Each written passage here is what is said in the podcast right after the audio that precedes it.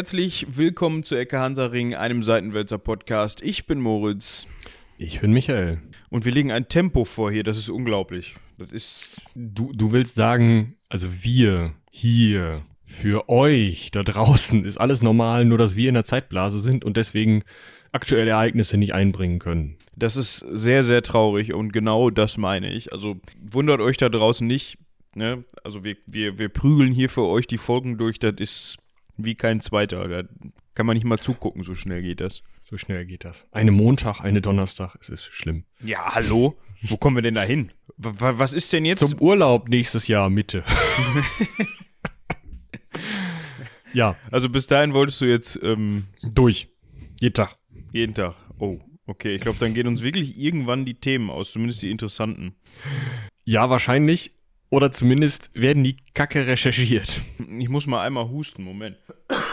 Entschuldigung, bitte. Ähm, ja, es redet sich schlecht, wenn man so ne, Frosch im Hals und so. Ja, kann ich mir vorstellen. Kommt nicht so gut. Ähm, und jetzt habe ich auch die perfekte Überleitung geschaffen. Es gibt ja Leute, und jetzt wird's, jetzt wird's richtig haarig, also im Sinne von, was ich von mir gebe, ne?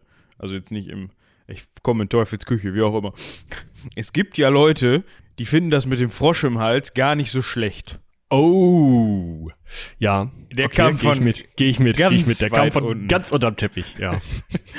ne?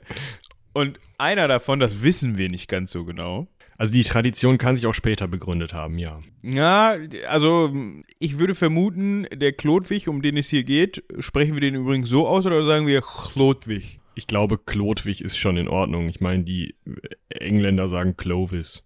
Ja, das ist richtig. Also man könnte ihn auch berühmter Krieger nennen. Was nämlich aus dem ähm, damals germanischen Dialekt abzuleiten ist, also fränkisch-germanischer Dialekt, der da gesprochen worden ist und den er wahrscheinlich auch gesprochen hat, nebst Latein. Genau. Aber wieso, was hat er denn jetzt mit Fröschen zu tun? Warum, warum komme ich denn auf diese. Weil du einen flachen Franzosenwitz gemacht hast. Ähm, also, der hat Paris zur Hauptstadt gemacht. Ich glaube, das ist, ähm, ja. Ja, der muss der doch auch zum ersten Mal am Frosch genagt haben, oder nicht? Wer weiß, wer weiß. Ich äh, würde sagen, da wir uns nur auf eine Quelle, nämlich auf äh, Gregor von Tours, einen ähm, ja, katholischen, oder damals hieß das noch nicht katholisch, aber einen nicht arianisch-römisch-reichschristlichen, also nein, also einen nicht arianischen, römisch-reichschristlichen Bischof verlassen, ähm, ich sag mal so, der wird wahrscheinlich nichts zum Thema Frösche geschrieben haben. Wahrscheinlich nicht, obwohl die Römer ja auch hier und da mal kulinarisch so ein bisschen interessant unterwegs waren. Garum, das Maggi der Antike. Werden wir bestimmt auch noch drüber sprechen. Ja, war das nicht so ein Gammelzeug irgendwie? Ist das nicht daraus entstanden? Irgendwie? Das ist Fisch in der Amphore warten. Und ich habe mal gehört, das soll wirklich ganz gut geschmeckt haben oder auch schmecken, wenn man das so macht. Ja, habe ich jetzt, also ich habe es noch nicht probiert. Man, man macht das jetzt heute immer mal wieder nach, einfach aus Interesse. Man hat auch mal was auf dem Grund des Mittelmeeres aus irgendeiner Amphore geholt, aber das hat dann keiner mehr gegessen. Das soll aber noch okay gewesen sein, also nicht tödlich. Das ist schon mal ein gutes Attribut, wenn es nicht tödlich ist, würde ich sagen. Aber wäre auch geil, so MHD ungefähr 2000 nach unserer Zeitrechnung. Top. Weißt du, so mit, mit ähm, Pinsel so drauf gemacht, äh, drauf gemalt, schön in Latein. MHD. Ich kann nicht genug Latein, um dir jetzt zu sagen, was Mindesthaltbarkeitsdatum auf Latein heißen will. Da müsste man mal bei Radio Vatikan nachfragen. Die haben nur so ein, ähm, äh, so, ein so ein Wörterbuch für aktuelle Wörter, in, um die ins Lateinische zu übersetzen, weil die einen lateinischen Radioservice haben. Da Aeroplanum zum Beispiel ist das lateinische Flugzeug. Ja, was auch sonst. Ja, aber das musst du ja erstmal irgendwo hinschreiben. Das steht ja so nicht im Langenscheid. Oder Stohwasser oder was du benutzt hast. Bitte, das ist, ich habe gar nichts benutzt. Gut, wir schweifen ab. Wir sollten vielleicht nochmal am Anfang darüber reden. Warum reden wir überhaupt über diesen komischen Franken? Franzosen? Wo kommt der weg und wo, wo wann Aus sind wir überhaupt? Chloddo. Okay, wann sind wir? Wann sind wir ist eine gute Frage. Wir sind äh, zwischen 466 und 511. Beziehungsweise ähm, auch ein bisschen vorher, allerdings nicht so, nicht so viel. Und wir werden das vorher nicht so sehr aus, ähm, auswalzen. Und nach 511 machen wir auch noch ein bisschen weiter. Bis ungefähr zu unserer Folge zu Karl Martell. Also, wir haben eine gute Strecke abzudecken, das gesamte Frühmittelalter so ungefähr, ähm, aus der Sicht von Franken. Ja, und da finde ich dieses Thema heute, muss ich zugeben, wirklich interessant, weil wir hatten jetzt beide Teile so ein bisschen beleuchtet, aber der Übergang fehlt uns noch so ein bisschen. Ne? Also man könnte sich, oder ich habe mich das zum Beispiel immer gefragt, man hat davon gehört, okay, es gibt das Römische Reich, es gibt das Weströmische, dann gibt es das Weströmische Reich, das Oströmische Reich, dann wird sich so ein bisschen gezankt und so. Und das Weströmische Reich hatte immer mit diesen ja, wenn man sie so grob nennen möchte, Germanenstämmen zu tun oder auch mal hier und da mit Goten, wenn man die als Germanen mit dazuzählen möchte, immer so eine schwierige Sache. Auf jeden Fall mit, mit, so, mit so komischen Stämmen von Ungläubigen, die man aus dem Norden kennt und die man sich irgendwie gar nicht so vorgestellt hat, wie jetzt, also Ne, also ich könnte mir vorstellen, dass einem es schwerfällt, irgendwie hinzugehen und da den, die Verbindung hinzukriegen zu dem, was wir im Frühmittelalter bzw. Mittelalter aus Europa kennen. Mit ja, den also Adelsgeschlechtern also und hast Das liegt ja aber auch einfach daran, dass die römischen Geschichtsschreiber die Germanen ja immer gleich darstellen wie die Orks. Und ähm, du dann halt so ein bisschen dieses hast, so, hier ist das hohe, tolle römische Reich und ab dem, also am Anfang des dritten Jahrhunderts reden wir äh, erstmal nicht mehr über das Römische Reich. Dann ist so ein bisschen Konstantin und dann reden wir wieder nicht drüber. Und dann kommen die Orks und dann ist es auf einmal tolles, super cooles Rittermittelalter mit Vollplattenrüstung. Und da so ein bisschen die Lücke zu schließen, das können wir jetzt, kriegen wir jetzt wahrscheinlich ganz gut hin. Ja, und das, das, darauf wollte ich hinaus, das finde ich eigentlich ganz interessant. Also wir hatten ja schon vorher mal immer wieder von diesen sogenannten Föderati gehört. Also genau quasi von ähm, Kriegergruppen, nenne ich sie Orks. jetzt mal ganz lose, Orks, ja, aus dem Norden, aus dem bösen Norden, da wo es immer kalt ist und schlechtes Wetter hat. Hinter der Mauer ist er doch bei äh, hier Game of Dings. Game of Thrones, ja genau, ne, so, so, ungefähr. Da gibt's sind zwar Orks. auch Menschen, aber die sind den Orks sehr nah nach der Darstellung ja, der Südländer das Problem in der, ähm, in der römischen Geschichtsschreibung, das haben wir ja schon bei den Hunden gehabt und so. Der Römer an sich guckt ja nach Norden, sieht lange Haare und denkt sich, oh, das können ja nur Barbaren sein. Und ähm, differenziert dann nicht mehr groß in, in der römischen Geschichtsschreibung. Das können mal Germanen sein, das kann sein, dass die da irgendwie irgendeinen so König kennen und dann im Zweifel sind sie sogar so weit zu sagen, jo, das sind jetzt die Franken, die da angerückt kommen oder so. Gerade wenn sie die Leute zu Föderaten machen, aber eigentlich, eigentlich interessiert die das nicht, wer da wen bedroht und was. Und das ist so ein bisschen, wie gesagt, wir haben eigentlich als wichtigste Quelle neben ähm, dem äh, oströmischen Geschichtsschreiber Prokop, der aber ja nur so am Rande über die Franken schreibt, ist unsere, unsere wichtigste Quelle eben äh, Gregor von Tours. Und das halt einer. Und deswegen haben wir eben seine Sicht auf diese Franken und diese Föderaten eigentlich fast alle. Dazu muss man aber auch sagen, dass Gregor von Tours ähm, 100 Jahre später aufgeschrieben hat, was er aufgeschrieben hat. Es ist jetzt nicht so, dass der irgendwie Best Friend von Chlodwig war. Ja, pff. 100 Jahre. Ja, ich sag's nur, ne? Also, ich weiß, ja, also einige Leute schreiben auch gerne 300, 400, 500 Jahre später über andere und beschreiben dann im genauesten ihre Gesichtszüge. Also, ja. Ja, äh, denkt euch euren Teil zu den Quellen, ne? Das sagen wir ja häufiger. Und ähm, es ist, da werden wir gleich noch zu kommen, es finden Vermischungsbewegungen statt und es gibt verschiedene Frankengruppen.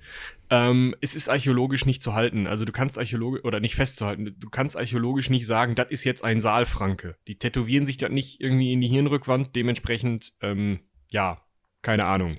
Kriegst du nicht raus und musst dich dann eben auf diese Geschichtsschreiber verlassen. Ähm, Nochmal zum Thema Föderaten, müssen wir da nochmal groß drauf eingehen? Vielleicht können wir einfach nur noch mal ganz grob sagen, dass es im Grunde ähm, Kriegergruppen waren. Mit dem Wort Stämme tue ich mich immer so ein bisschen schwer. Ähm, also Kriegergruppen unter Herrschern, die dann, ja, wie Michi gerade schon sagte, mehr oder weniger gut einer, einem germanischen Stamm oder einem Stamm im Generellen zugeordnet werden konnten ähm, die mit den Römern einen Vertrag geschlossen haben, der, ja, soweit ich weiß, immer mil militärischer Natur war. Mhm. Also so, so ein Schutzvertrag irgendwie, der das Römische Reich im Süden eben ähm, durch die militärische Kraft dieser Gruppen geschützt hat. Also im Endeffekt waren das ähm, meistens so ja, heute würde man die, die Anführer als Warlords bezeichnen und würde halt sagen, da ist halt irgend so, eine, so, ein, so ein halb militärischer Kampfverband, der sich da in der Grenzregion aufhält und mit Söldnertätigkeiten über Wasser hält, während er gegen äh, von Norden einfallende weitere Warlords kämpft. Also es ist so ein bisschen, die Römer haben das Geld, aber nicht so unbedingt die Lust da zu kämpfen und auch tatsächlich nicht mehr die, ähm, die militärischen Kapazitäten aus, aus eigener Kraft heraus um äh, Germaneneinfälle von Norden zu, abzuwehren. Nehmen sich also den ersten Germanen, der einfällt, stecken dem so viel Geld in den Hintern, bis er nicht mehr laufen kann und setzen den an die Grenze und sagen, wenn da noch einer kommt, hau dem auf den Kopf, sonst gibt's kein Geld mehr. Ja, dass und das natürlich ein höchst fragiles Konstrukt sein kann, kann sich jeder denken. Eben. Also der sitzt dann da ja da an der Grenze und irgendwann hat man ja vielleicht nicht unbedingt das Gold oder das Geld ausgegeben, was man da bekommen hat, aber vielleicht kommt einer und sagt, Mensch, wollen wir nicht zusammen mal und so? Und dann sagt er, ach, ja, eigentlich, wenn du willst. Ne? Also es gilt jetzt nicht direkt immer in jedem Fall, aber das ist was, was man im Hinterkopf behalten muss. Also da könnt ihr euch auch noch mal, da fangen wir jetzt auch ungefähr mit unserer Geschichte an, unsere ähm, Romulus Augustulus Folge anhören. Da ist nämlich genau das passiert. Da ist Odo Acker hingegangen und hat gesagt, ähm, ihr habt mich jetzt bezahlt aber ich hätte gern eigentlich Land in Italien. Und die Römer so, wo? Nee. Und Odoaker so, hier. Und haut da seine Fahne rein. Gut, hat er irgendwie beim Rumfuchteln dummerweise noch den Kaiser mit abgesetzt, aber prinzipiell war das erstmal eine Landnahme. Und sowas ähnliches kann dir halt auch passieren, wenn du diese Föderaten hier ins Land holst. Ähm, Gerade wenn sie immer mehr Macht bekommen, wie es eben im späten Weströmischen Reich der Fall war. Und ähm, ja, also das ist so das Konstrukt, in dem die Franken nach Gallien und auch Germanien kommen. Also wir reden jetzt sehr, sehr viel über die sogenannten Saalfranken, ähm, die in Belgica Secunda sitzen, was heutiges Niederlande, Belgien, ein bisschen Frankreich ist. Ähm, und die ja ein Teil der Franken sind. Um Köln herum gab es andere Franken zum Beispiel. Also da müssen wir gleich nochmal ein bisschen rumdifferenzieren. Aber wo wir uns auf jeden Fall darauf festlegen können, die Franken sind in den nordöstlichen Teil des Römischen Reiches gekommen und haben sich da als Föderaten festgesetzt, um eben weitere Gegner abzuwehren. Ja, genau. Und einer dieser Saalfranken, einer dieser, ja, ich weiß nicht, ob man da auch schon Warlord sagen kann, ähm, war auf jeden Fall auch Chlodwigs Vater. Ja, der hat genau. nämlich einen ebenso schönen Namen, der Hilderich. Der erste. Nannte sich Rex, da können wir auch nochmal kurz drauf eingehen. Nannte sich Rex, also König. Also zu dem Zeitpunkt, ja, zu dem Zeitpunkt Reich. wahrscheinlich schwierig, das als König zu übersetzen, aber das ist auch so eine Sache. Wieder, also später definitiv. Aber ob man das in dem Moment, wenn man von einem Rex gesprochen hat, schon genauso aufgefasst hat wie später das Wort König, ja, muss man bezweifeln. Genau, also äh, das Regnum ist das Reich, der Rex ist der Anführer des Reiches. Aber dieses Reich ist nicht unbedingt, muss nicht unbedingt eine Gegend sein, sondern ähm, das kann auch ein, Heer zum Beispiel sein. Also man sagt gerne mal eben Warlord oder Heerkönig zu solchen Leuten. Später sind dann die gleichen Leute, wir haben ja schon über merowingische Könige geredet, sind dann ja auf dem Thron sitzen geblieben und haben aber diese, diese Reichsmacht im Sinne von, wir beanspruchen jetzt hier ein Gebiet und beherrschen das und so, für sich beansprucht, haben den Titel behalten. Dadurch ist Rex zum König in unserem heutigen Sinne geworden. Damals war das mehr so ein Anführer von so einer Truppe von komischen Barbaren-Orks, ne? So. Ja, genau. Genau. Hilderich ist also Rex. Also Herrkönig. Ja. Und wenn man so Herrkönig ist und so ein paar Truppen unter sich hat und sowieso schon irgendwie Föderat für das Gebiet Belgica Secunda, hatten wir eben schon erwähnt, dann, ja, dann wird einem das irgendwann langweilig und dann sagt man sich, Mensch, hm, ich guck mal nach links, ich guck mal nach rechts, ich guck mal nach oben, ich guck mal nach unten, wo könnte ich denn mal? Was fehlt mir denn noch? Wo sieht's denn schön aus? Und das war irgendwie so ein Bestreben von relativ vielen Rexys zu dem Zeitpunkt. Der Hilderich hat sich da aber, ja, hat das schon mal vorangetrieben. Ne, man muss dazu sagen, wir hatten zu dem Zeitpunkt noch weitere Kräfte in dem Bereich, also in Gallien selbst. Wir sprechen heute sehr oft von Gallien. Ne? Also das, wo dieses kleine Dorf mal war und rum, ringsherum Römer und das. Zaubertrank und so. Ne? Also Frankreich im, im weitesten Sinne. Genau. da gab es aber noch andere, ja, römische, im weitesten Sinne römische Präsenz. Also, also man nennt sie heute Gallo-Römer, weil das eine ganz interessante mh, hm, kulturelle Eigenart des, der römischen äh, Besatzung ist. Gallien war ja, wie ihr vielleicht noch gerade so aus äh, wahrscheinlich auch Asterix äh, wisst, von Cäsar schon zu großen Teilen erobert worden und schon vorher anteilig in, in ähm, also in römische Abhängigkeit geraten und so. Und damit war Gallien zu diesem Zeitpunkt mehrere hundert, also 450 plus ein paar zerquetschte Jahre unter römischer Herrschaft. Und damit hat sich aus dieser römischen Elite, die dorthin gekommen ist, den römischen Soldaten, die dort angesiedelt wurden, um eben dieses Land zu kolonisieren im Endeffekt, und den ursprünglich dort lebenden äh, gallischen Bevölkerungsgruppen, die auch untereinander, es waren verschiedene äh, Kulturen, verschiedene Stämme in Gallien, die sich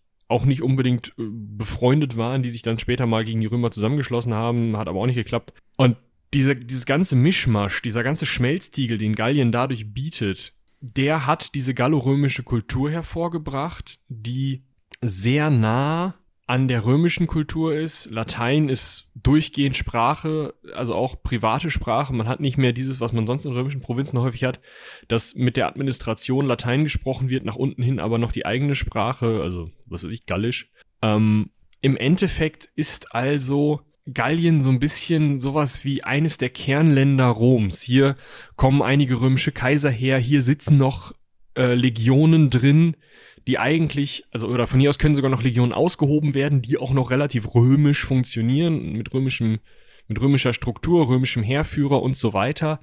Es war mal so sehr römisches Land, dass da keine Legion mehr drin saß, weil man die an der Rheingrenze brauchte. Also das ist wirklich außer Italien und Byzanz eines der römisch, römischsten Gebiete, in denen jetzt ja dieser fränkische Hilderich rumlungert und sich da mit den unter anderem äh, ja römischen Heermeistern Ägidius, von dem haben wir noch nicht gehört, aber wir haben schon von dem anderen gehört. Wie hieß der denn noch? Ähm, der Typ, der die Hunnen mit den Westgoten zusammen platt. Aetius, genau. Flavius ist natürlich schwierig. Der römische Heermeister Flavius Aetius, der ja auch ähm, schon in unserer Romulus Augustulus Folge vorgekommen ist. Und auch in der Folge zu Attila, Attila. ne? Ja, genau. genau. Und also ihr seht, so schließt sich so ein bisschen der Kreis. Genau.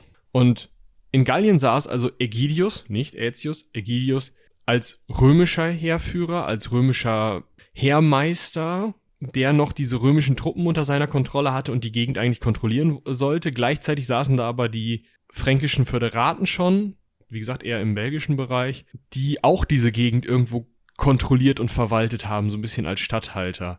Und nachdem dann Flavius Aetius tot war und als letzter wirklich römischer Heerführer, der von Italien aus noch Macht über das Weströmische Reich ausgeübt hat, weggefallen war, haben sich diese beiden Leute, dieser Childerich und dieser Ägidius, an die Köppe bekommen, ganz besonders, nachdem der dann neue weströmische Kaiser, wie heißt der, Majoranus? Das ist voll geiler Name, finde ich. Also Majorianus, also das I kommt da ja noch drin vor. Also ah, stimmt. leider okay. nicht Ma Majoranus, das wäre am coolsten gewesen, aber. Äh, Majoranus Gewürzus Spicicus. Genau.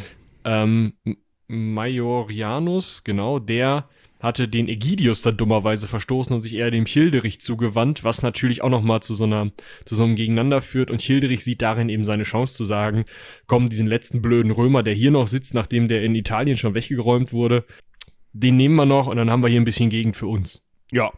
In der Zwischenzeit, ja, also kommt der Herr äh, Gewürzus. Schön, ne? Schön, ja, äh, toller Name. Ähm, leider dann auch mal weg ja, also man kennt das, äh, ne, während, während Ägidius zu dem Zeitpunkt dann irgendwann auch zum Heermeister ernannt worden ist. Es gab da so eine, so eine kleine Episode mit den, mit den ähm, Burgundern, ja, wo die Franken oder die Saalfranken unter Childerich und Ägidius sich zusammengetan haben, um die Burgunder, ja, um den Burgundern auf den Kopf zu hauen, um die Gegend um Lyon frei zu machen. Später ist dann der Herr Gewürzus weggekommen. Man kennt das. Hier und da gibt es immer mal so einen Putsch, wenn Leuten langweilig ist. Und da kommt ein Herrmeister ins halt Spiel. alles so diese, diese Vorgeschichte zu Romulus Augustulus. Da haben die sich die Kaiser halt im Jahrestakt ausgetauscht.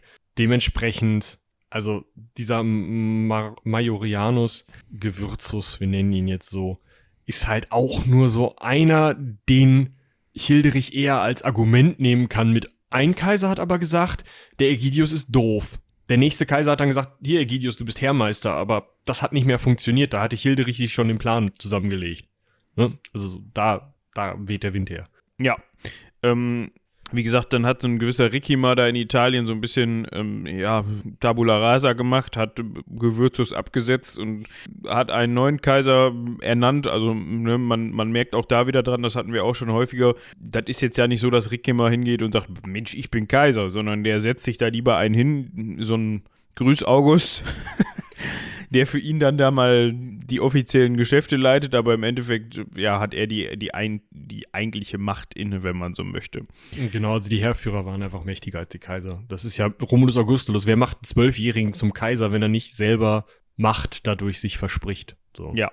Und eigentlich wollte der Hilderich dann auch, nachdem er das mitgekriegt hat, nach Italien und dem Ricky immer mal auf die Finger hauen, weil er dachte, oh Mensch, ist vielleicht ein ganz guter Einfall. Hat dann aber nicht geklappt weil sich gewisse Westgoten ähnliches von, ja, ich weiß nicht, ob man das schon Franken nennen kann, aber von Gallien gedacht haben. Und dann musste man erstmal seinen Hintergarten verteidigen, bevor man den Vorgarten mal umräumen kann. Hat also sich erstmal mit diesen Westgoten geprügelt und dafür hat man sich sogar nochmal mit diesem ähm, Ägidius zusammengetan. Also mit diesem römischen Verwalter, der von manchen Kaisern eingesetzt war in Gallien. Die beiden sozusagen sich eigentlich Gegenverwalter, so ein bisschen wie Gegenpäpste, haben sich nochmal zusammengetan, um diese Westgoten draußen zu halten, weil es prügelt sich ja doch lieber ungestört zu zweit. Ne? Genau. Jetzt ist dieser Ägidius auch mal weggekommen. Das heißt aber noch lange nicht, dass dadurch das Gebiet an diesen ähm, Childerich sofort gefallen ist, besonders weil die römischen Truppen, also die wirklich stellt sie euch nicht mehr wie Legionen unter Cäsar vor, aber so ähnlich. Also noch sehr, sehr durchstrukturierte, disziplinierte, aus Gallorömern äh, rekrutierte oder teilweise sogar aus anderen Teilen des Römischen Reiches rekrutierte römischen Truppen, die standen immer noch nicht unter Hilderichs Kontrolle. Hilderich hatte zwar so ein Argument zu sagen, hey, ich hatte hier einen Kaiser, der hat gesagt, ich kann das machen und ich bin hier der, der Oberfürstherrscher Dingsbums, aber, also der Rex, aber das reichte noch nicht so richtig und andere Gallorömer, so zum Beispiel Paulus und auch Ägidius Sohn, haben immer noch einen Teil dieser Macht in der Hand gehabt. Also Childerichs Position äh, verbessert sich zwar, gerade argumentativ, durch den Tod von Ägidius, der dann einfach eines natürlichen Todes stirbt, aber ähm, Syagrius, der Sohn von Ägidius, und ein gewisser Paulus kämpfen immer noch gegen Childerich, aber manchmal auch mit Childerich, wenn wieder Westgoten kommen. Es ist also gar nicht so einfach alles. Ja, so, und der Sohn von Ägidius, ja, der ist dann irgendwann, wenn man so möchte, quasi die letzte, ja, römische Bastion, die letzte, der letzte römische Rückhalt. Ja, weil es natürlich, weil das Ganze irgendwie, kann man schon so sagen, glaube ich, zu so einem, zu so einem Schmelztiegel wird. Weil es ist ja einfacher, eigentlich in Gallien sich auf den Kopf zu hauen, wenn man schon mal da ist, als, in, als ins römische, also in, ins italienische Kerngebiet reinzumarschieren. Dementsprechend ähm, bleibt dann wirklich von der römischen Prä Präsenz gar nicht mehr so viel übrig, bis auf ja so einen kleinen, so einen kleinen isolierten Rest um Soissons herum, wenn ich das richtig ausgesprochen habe. Aber ich glaube, das war ganz gut für, für den üblichen. Hätte ich auch gesagt. Nordwestlich von Paris, äh, nordöstlich von Reims, südlich von Cambrai, ähm, Soissons, Soissons, ich weiß es nicht. Soissons, glaube ich. Soissons, ja bitte. Soissons. Auf jeden Schön. Fall, da sitzt also der letzte richtige, in Anführungsstrichen, Römer bzw. Gallo-Römer, der Sohn dieses Ägidius, der ein halbwegs wichtiger Heerführer war, der noch ein, sagen wir mal, richtig römisches, nicht föderatisches Reich unter seiner Kontrolle hat und Hilderich ist am Klopfen dran. Drumherum, im Osten, wie gesagt, in Belgien sitzt Hilderich selber mit seinen Franken. Weiter östlich davon sitzen noch zwei andere fränkische Stämme. Südöstlich davon sitzen die Alemannen. Noch weiter südlich davon, also wirklich fast genau im Süden, sitzen die Burgunder. Und ähm, südwestlich oder ja, auch südlich und südwestlich sitzen die Westgoten, die ein ziemlich großes Reich hatten. Also die hatten Aquitanien, die Provence und Spanien unter ihrer äh, Kontrolle. Italien ist zu dem Zeitpunkt unter Odoakers Kontrolle, den Namen kennen wir auch, ne? Der hat dann Romulus Augustulus abgesetzt. Rätschen, also ja, in großen Teilen das heutige, äh, die heutige Schweiz, ist auch noch unter römischer Kontrolle, aber damit haben die Franken erstmal nichts zu tun. Und östlich der Franken kommen Sachsen und Thüringer. Da brauchen wir auch erstmal nicht drüber reden, da hatten die Römer schon keine Kontrolle. Aber der Witz ist also, wir haben in Rom selber herrscht ein Föderat, aber in Soissons. Danke, herrscht noch ein Römer, nämlich ja. der Sohn von Ägidius der Syagrius. Ja. Ähm, also was, was an der ganzen Sache interessant ist, oder was nochmal erwähnenswert ist, meiner Meinung nach, wir haben ja selbst in Rom, also in, im Weströmischen Reich, zu dem Zeitpunkt kein, kein wirklich römisches äh, Herrschaftssystem oder Herrschaftsgefilde äh, Kaiserinsignien sind zu dem Zeitpunkt seit fünf Jahren in Ostrom. Genau, das ist der Bums, den wir schon in der Folge zu Romulus Augustulus besprochen haben. Odoaker hat ja zu dem Zeitpunkt gesagt, also Weströmisches Reich, äh, Kaiser, äh, nee, ich bin jetzt König von Italien eigentlich. Das ist doch gut. Und hier den, den Tant, den können wir da mal Richtung Byzanz schicken, ist mir egal. So, ja? genau. Das heißt, ich muss auch wieder gucken, wie man ihn ausspricht. Das ist schlimm. Äh, Syragius? Syagrius, oder? Syagrius. So ist er denn. Äh, äh, äh, äh, ist, ist, da, Syagrius, ja, so ist doch ganz einfach, Mensch. Jeder aussprechen. Ich glaube, so, so nenne ich meinen ungeborenen Sohn. Lass das. Also es hört sich jetzt so an, als ob da irgendwie bald was kommen würde. Nein. Nicht, dass Also wüsste. du kannst ihn, du kannst ihn, sollte er denn jemals auf dem Weg sein, ähm, Clovis nennen, wenn du möchtest. Nein. Das also, klingt wenigstens nur wie eine Marke, die man im Badezimmer aufbewahrt, aber Syagrius, das klingt ja wie Schimmelreiniger. Syagrius. Einmal wisch alles weg, oder was? Ja, genau, so. Ah, ich weiß nicht. Das kann sich ja kein Mensch merken. Dann stehen die Leute im Supermarkt und sagen: Hören Sie mal, ich habe hier die neue äh, Marke, äh, Sy, Sy, und dann, und dann das Personal im Supermarkt sagt dann: Oh ja, Sygro, ja, da vorne, dritter Gang, rechts unten im Regal. Und dann Tuckkekse. Danke. genau. Oh Mann. Also, wir sind in der Situation, äh, die Römer sitzen noch so ein bisschen in Gallien, lassen sich gerade von den Franken gegen die Westgoten meistens unterstützen. Es sei denn, die Franken möchten das Gebiet der Römer haben, dann ist blöd, weil, naja. Aber die Franken kämpfen schon auch gegen die Westgoten und wollen die Westgoten weghalten.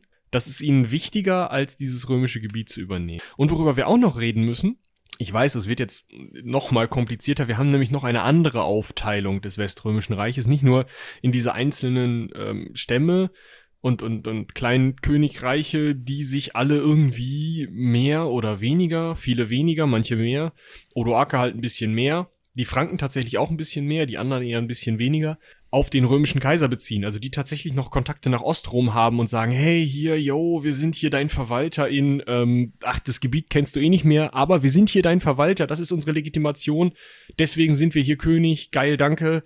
Und der Oströmer so, ja, mach okay. halt. Wer war das?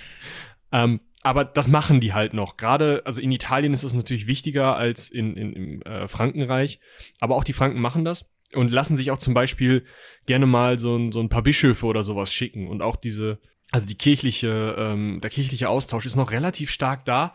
Allerdings haben wir da auch ein Problem, da haben wir auch schon mal drüber geredet. Es gibt sowohl die römische Reichskirche, man könnte sie katholisch nennen, und auf der anderen Seite die sogenannten Arianer, eine Kirchenform oder eine Glaubensform, die sich die, eine andere Idee von der Dreieinigkeit hat. Ne? Gott Vater, Heiliger Geist und Gott Sohn sind ja im katholischen Christentum oder in diesem Reichschristentum irgendwie so wesensgleich. Jetzt, da gibt's extra griechische Begriffe für.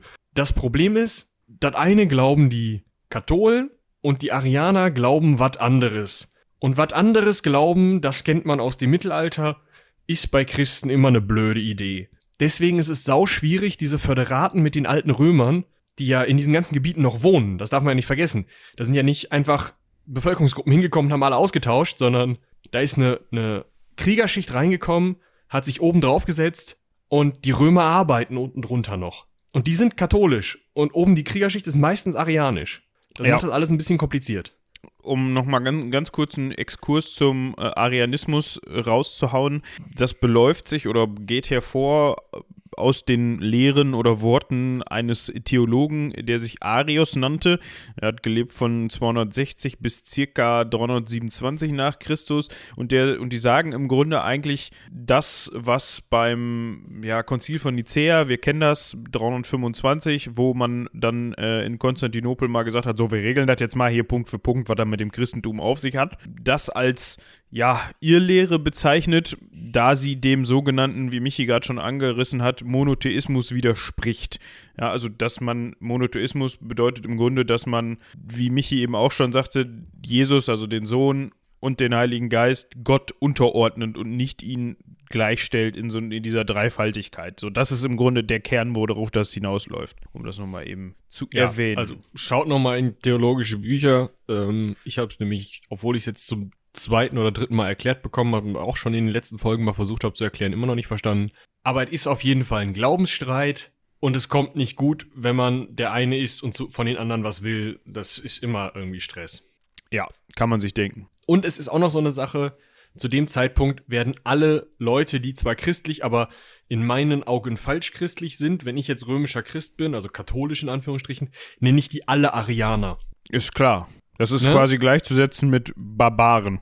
oder Ketzer. Also das macht's halt auch nicht einfacher, diese einzelnen Glaubensgruppen oder diese einzelnen theologischen Positionen auseinander zu dividieren, weil die, dieser Arius hatte eine kleine Gefolgschaft, die waren in Anführungsstrichen die echten Arianer und alle anderen waren so irgendwie auch da so. pff. Aber da kann mal ein anderer Bischof ein bisschen was anderes gesagt haben oder so. Deswegen, ja, also wir haben auf jeden Fall auf der einen Seite eine Art Reichskirche und auf der anderen Seite diese, diese arianische Kirche, die eine etwas andere Ausrichtung hatte, die bei den germanischen Föderaten sehr beliebt war, der wahrscheinlich die Franken angehörten, der ziemlich sicher die Alemannen, die Westgoten und die äh, äh, Burgunder angehörten und auch äh, die Langobarden in Teilen. Was das ganze Verhältnis natürlich immer wieder schwierig macht, weil wenn dir jemand als Herrscher, als Verwalter deines Gebietes von deinem katholischen Kaiser vorgesetzt wird, der nicht deines Glaubens ist, findest du das natürlich blöd, gerade wenn du Bischof bist. Ne? Das ist richtig, ja. Wäre in meinem Fall auf jeden Fall so, wenn ich denn Bischof gewesen wäre zu der Zeit. Ja, vielleicht war ich das ja und ich bin nur wiedergeboren, quasi. Sehe ich mich auch, um ehrlich zu sein, in der Position. So als Bischof. Ja, hätte was. Wie auch immer. Amt. Äh, ich habe ich hab, äh, neulich noch äh, ein bisschen rumgegoogelt. Es gab im Österreich des Maria-Theresianischen Zeitalters den Titel Gouvernator. Da sehe ich mich. Gouvernator, ja, das Schon geil. ist schon nicht schlecht. Wenn man jetzt noch wüsste, was ein Gouvernator macht, dann. Äh, Im, Im Endeffekt ist das ein Gouverneur mit geilerem Titel. Also Ach so. ein bisschen Pro Provinzchef. Ja. Nicht zu viel Aufwand, nicht zu wenig. Top. Eigentlich hört sich das ganz gut an. So. Müssen wir mal drüber nachdenken. Vielleicht macht uns mal einer zum. Müssen wir mal bei der Mutti anrufen und sagen: äh, Hören Sie mal. Ähm, Nennen Sie mal die Ministerpräsidenten um und setzen Sie mich als einen ein. Ich wäre gerne Gouvernator. Vielleicht findet die das auch gut. Wir könnten das auch einfach äh, bei uns im Verein. Nicht mehr Schriftführer, Gouvernator. Ja, aber dann, dann wird sich immer gefragt, also das müsste man als Sonderposten einrichten. Weil wenn du den Schriftführer als Gouvernator ersetzt, dann sagen die Leute immer, hey, wa- was macht denn ein Gouvernator? Ja, der, der ist der Schriftführer. Hä? Weißt du, da musst du sagen, ich bin Schriftführer und Gouvernator. Ja, Ämterhäufung bin ich sowieso ein Fan von. Ja, klar. Also es ist Doktor, Doktor, Doktor. Ne? Also, alles gut. Alles HC. So, und jetzt kommen wir, nachdem wir 40 Minuten lang äh, die Einleitung Situation aufgedröselt haben.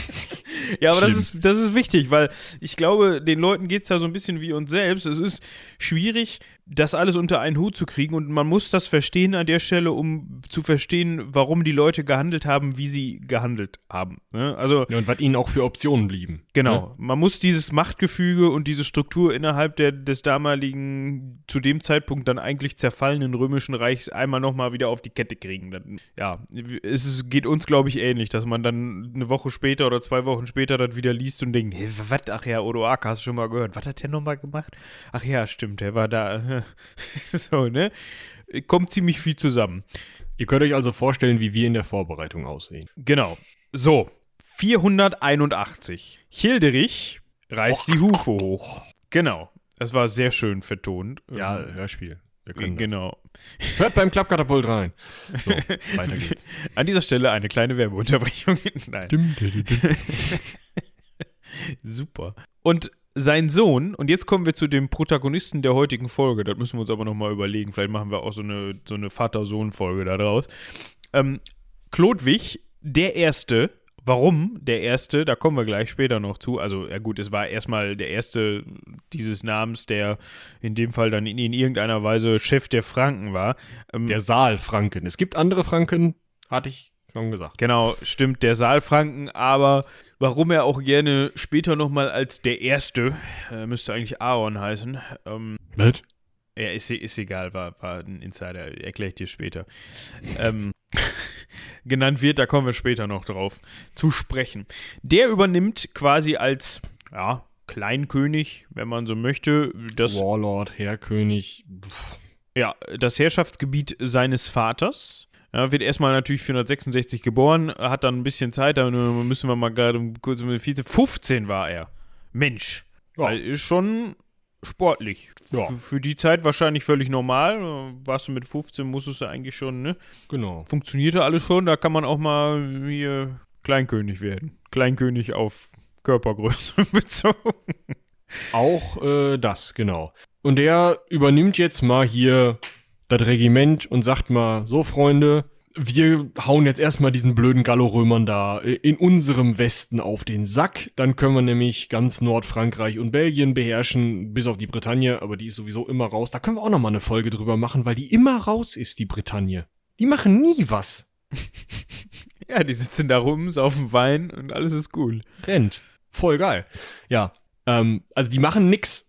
Aber äh, die, die Gallorömer, da sagt sich der, der Klodwig jetzt mal so, die Gegend hätte ich gerne und sagt, Jungs, guckt sich nach Osten um. Hier, ihr sitzt in Köln und äh, noch woanders. Hab ich vergessen. Steht doch irgendwo. Naja, also die, die anderen Franken, die um Köln und noch was sitzen, denen sagt er, yo, hier, Leute, ich wollte mal eben den Gallorömern auf den Kopf hauen, die da noch sitzen. Die Römer haben wir ja sonst nicht mehr. Kommt ihr mit? Und seine Verwandten, der äh, Ragnarchar und der Karaich, sagen Jein. Weil Karaich sagt, pff, äh, ist nicht mein Kampf, ist nicht mein Bier, habe ich keinen Bock drauf. Auf der anderen Seite sagt der Ragnarchar, Ragnarchar, aber. Ragnarchar. Schön. Können wir ein ja. Lied draus machen. äh, klar, äh, Gallo-Römer Kopf hauen, Hobby, mache ich. Das heißt, mit der Unterstützung einiger anderer Franken kann Chlodwig diesen äh, Syagrius besiegen und damit sozusagen das Werk seines Vaters vollenden und dieses, diesen gallorömischen Bereich unter seine Kontrolle bringen. Der Syagrius haut zwar nochmal ab, wird dann aber ausgeliefert und hingerichtet, ist also raus und damit sind die, ist die römische Herrschaft im gallischen Bereich wirklich beendet. Es gibt noch römische Eliten, die werden aber zu großen Teilen von den Franken entweder hingerichtet, vertrieben oder so ein bisschen gestutzt. Das Geld geht an Chlodwig. Chlodwig kann damit seine Leute be bezahlen, weil wir sind ja immer noch in so einem Föderatensystem. Die Leute wollen ja immer noch bezahlt werden. Es sind ja immer noch rumziehende Krieger, die bezahlt werden wollen. Da, da geht's immer noch um Plünderungen und sowas und um Krieg führen. Und diese Möglichkeit, also dadurch gab's ja auch so viele Kämpfe. Und diese Gallo-Römer hatten eben noch relativ viel Geld und Vorräte und sonst was. Und Chlodwig kann natürlich dann sagen, hier Leute, da habt ihr euer Geld und jetzt teilen wir uns noch das Land dieser Römer auf. Wichtig ist aber, er lässt diese ganze, diesen ganzen alten römischen Reichsverwaltungsapparat, der jetzt schon zu großen Teilen in die Kirche gewandert ist, also wo mh, die Steuereintreibung, die ganzen Straßen aufrechterhalten und dieses ganze Gegröße, das lässt er unangetastet. Da lässt er die kirchlichen Würdenträger und Teile dieser römischen Eliten, deswegen hatte ich gesagt, manche werden nur gestutzt, die lässt er da sitzen, weil das funktioniert ja. Und das möchte ich ja in meinem Reich behalten. Ich setze nur wem anders die Krone auf, mir selber, beziehungsweise meinen nächsten Freunden, wahrscheinlich so seinen Kriegsgenossen, die er als seine Tischgenossen auch bezeichnet, seine Kumpels wahrscheinlich tatsächlich, die dann so als erste mit richtige Lehen kriegen. Also er sagt, ich leihe dir oder ich schenke dir, ich übergebe dir die Kontrolle über diesen Bereich meines Reiches. Du kriegst hier diesen Bischof mit seinem ganzen Verwaltungsapparat und so. Das Gebiet von dem, das kontrollierst du, da hast du das Sagen und du kommst zu mir, wenn es ein Problem gibt, dann helfe ich dir. Wenn du aber deine Steuern nicht bezahlst, dann komme ich zu dir und dann werde ich dir helfen. Ne? Ihr versteht. Diese dieser Zusammenhang ist so der, der Prototyp des Lehenswesens, was wir im Mittelalter dann haben. Ja, also auch hier sehen wir so ein bisschen den Übergang. Also, oder sagen wir mal die Weichenstellung in die Richtung, die wir von, von späteren Zeiten aus kennen. Ja, dann hatten wir eben schon erwähnt, überlegt er sich, Mensch, Regierungssitz könnte mal nach Paris verlegt werden, das macht er dann auch. Liegt halt in der Mitte zwischen beiden Gebieten, die er so hatte. Ne? Das ist einfach der, der Witz. Ja, und äh, 492 hat er auch noch geheiratet, äh, burgundische Prinzessin Rodecheld. Tatsächlich seine zweite Frau. Ja gut, da kann man von ausgehen eigentlich. Ne? 492 war er dann, äh, lass mich das nachrechnen, älter.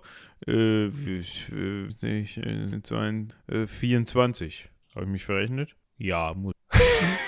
70, 80, Windows, Rechner, 34, 436 minus 400, nix 200, 466. 26 war der Mann.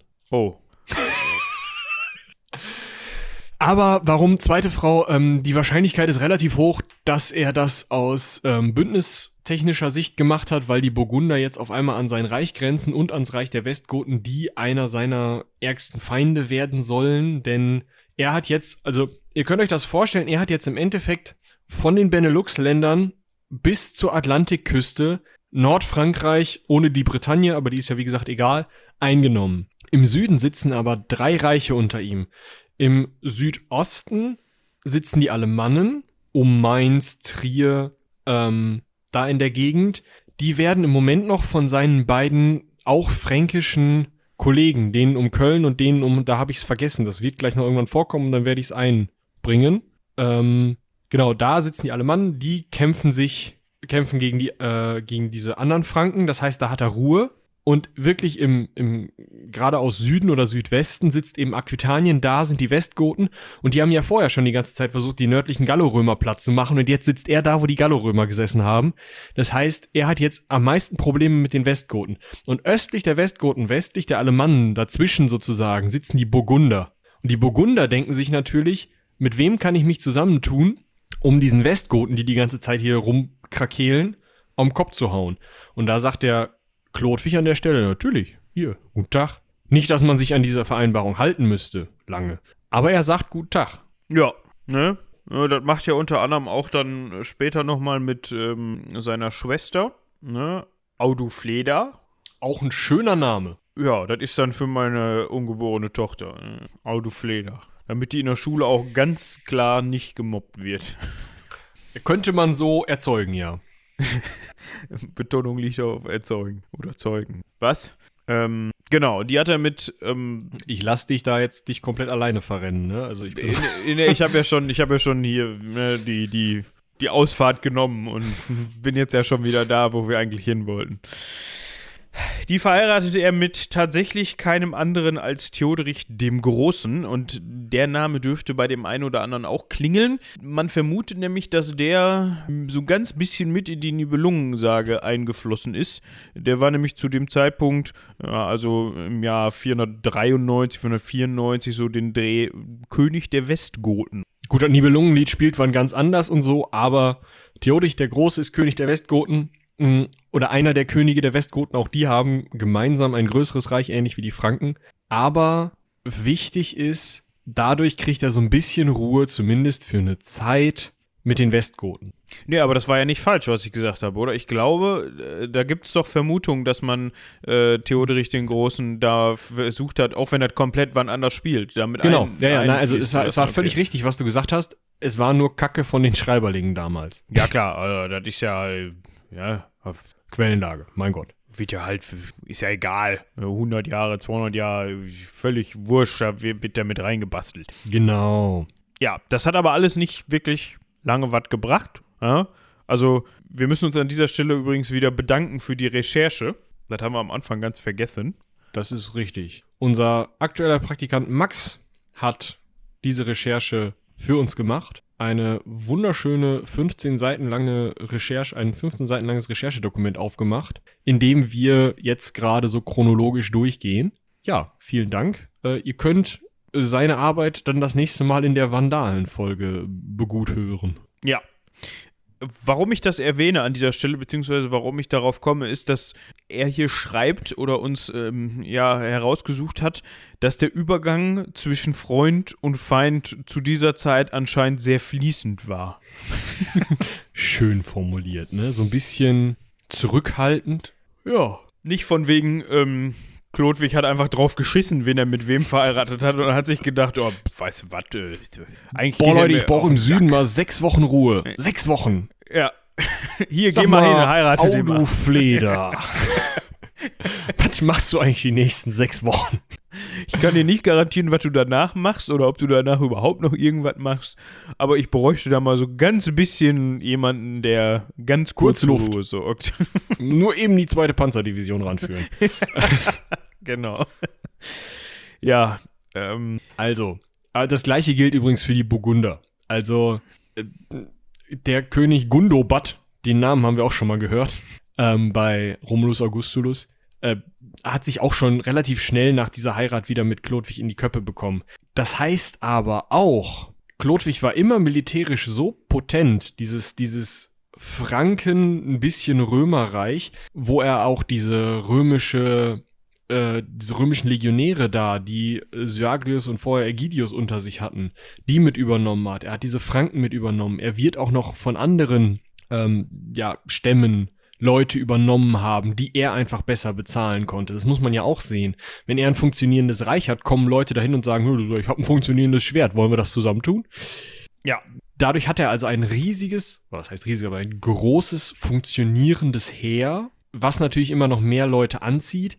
Und das scheint so stark gewesen zu sein, dass er zum einen diese Westgoten zurückhalten konnte, zum anderen den Burgundern zwischendurch auf den Kopf hauen konnte. Und, das ist auch noch ein wichtiger Moment, irgendwann war er auch so stark, dass er seine beiden Verwandten Ragnachar und Kararich da um Köln auch wegräumen konnte, um sich dann selber mal mit den Alemannen anzulegen, um da mal endlich Ruhe zu machen. Ja. Herrgott. Alemannen oh. haben wir auch schon häufiger gehört. Alamannen oder Alemannen, ich äh, gehops wie gesprungen, die zwischenzeitlich selbst mal Föderati waren. In dem Zusammenhang haben wir auch schon häufiger von denen gehört. Und die zu dem Zeitpunkt, wie Michi eben schon sagte, ja, wenn man das Gebiet so ein bisschen umreißen möchte, ja, im Norden ein bisschen, bisschen nördlicher als Worms, obwohl Mainz nicht mehr dazu gehörte, im Süden bis ungefähr Basel und dann ein Stück nach Osten und nach Westen hin ungefähr bis Troyes. Also das ist so ein, obwohl Troyes auch nicht mehr selber dazu gehörte. Also das ist so ein, ja, so ein, so ein, so ein Dreieck quasi mit spitze westlicher Ausrichtung. Müsst ihr euch einfach mal eine Karte von angucken. Ich kann da gerne mal eine Karte verlinken, unten in der Folgenbeschreibung. Das wäre super, ja. Ähm, was mir übrigens aufgefallen ist, das können wir an dieser Stelle mal eben kurz erwähnen, für alle Leute, die jetzt über Spotify oder Podcast Grabber und so weiter kommen, ähm, da kann ich leider keine anständigen Links hinterlegen. Ich müsste euch den ungekürzten ganzen Pff Link da reinpacken und ich glaube, der wird auch nicht als Link erkannt. Den müsstet ihr dann kopieren, auf dem Handy in den Browser einfügen. Geht einfach kurz auf Seitenwälzer. Ja, ne, da ist die Folge dann ganz oben in der Woche meistens. Das findet ihr recht schnell und da könnt ihr dann auf die Links klicken. So. Und wir haben auch noch Traffic auf der Seite. Super. Win-Win-Win-Situation. Ihr seht noch die anderen Podcasts und tatsächlich auch einige sehr spannende Artikel. Genau, darum geht's im Endeffekt. Also äh, genau, es ist reine Werbung, deswegen macht ähm, macht Spotify das auch nicht mit den Beschreibungen. Ja, wunderte mich so ein bisschen. Also ich kann zwar ja, die also, rohen Links da reinpacken, aber das ist finde ich immer doof. Ja, aber gerade Spotify, also nichts dagegen, wenn ihr über Spotify zuhört. Hört gerne über Spotify zu. Es ist schön, dass ihr da seid. Es ist schön, dass ihr zuhört. Wenn ihr aber Zusatzinformationen braucht, müsst ihr eben auf Seitenwälzer gehen, weil Spotify einfach nicht dafür gedacht ist, Spoken Word Content rauszuhauen und mit, mit Verlinkungen und Tralafetti zu arbeiten. Das ist einfach nicht die Idee hinter Spotify. Ich hätte es auch nicht so programmiert, wenn ich irgendwas programmieren könnte. Sondern das ist ein Musikprogramm. Da nudelt die Musik runter oder in unserem Fall unser Gelaber nudelt halt runter und dann kommt der nächste Titel und es interessiert mich nichts außer der Titel und der Interpret. Und deswegen müsst ihr dann eben einfach mal auf Seitenwälzer vorbeischauen. Tut ja. uns ja auch leid, nicht wirklich. Bis später auf unserer Seite. Es gibt doch jetzt schon für manche Künstler so, so ein Video, was dann eingespielt wird. Das könnten wir ja auch mal machen. Also so, so ein bisschen im. im In äh, denen du dann die langen Links vorliest zum Abtippen. ja, warte, ich fange direkt damit an. U-P-L-O-A-D. Achso, ich dachte, du wolltest mit HTTPS anfangen. Ja, nee, das, das äh, blendet Chrome mir gerade aus. Deshalb habe ich den Leuten das jetzt mal erspart. Nee, aber ich dachte so, weißt du, so ein bisschen im, ähm, für alle, die, die kennen, Eskimo, Callboy-Stil, so hyper-hyper-mäßig. Oh, da mischst du aber. Ich meinte nur, was so das, die, die Musikvideogestaltung zum Podcast, wo keine Musik gespielt wird, angeht. Achso, so mit Strohpop und. Ja. Oder wir Cool. könnten immer so, so ein bisschen wie Henno das macht, hier ähm, in seinen Let's Plays immer uns passend kleiden. Weißt du, dann mimt einer den Klodwig und einer den Hilderich und dann so in stumm so ein bisschen ähm, nicht. Also, wenn ich irgendwann mal ein Musikvideo drehe, dann wird das so eins, wo man dann später von den Parkrangern in Norwegen abgeholt werden muss. So alleine im Wald böse gucken. Achso, wo dann so ein bisschen rumgegrault wird quasi. Ja, qua quasi nur, die, oft ist es ja so, dass die Musik läuft und die Leute stehen angepisst im Wald. Manchmal auch mit dem Rücken zur Kamera. Wäre ja auch nicht so schlimm. Also, Okay, ich verstehe. wir verrennen uns im Wald. Es gibt eine Schlacht mit den Alemannen, so nämlich. Genau. Und die ist relativ wichtig.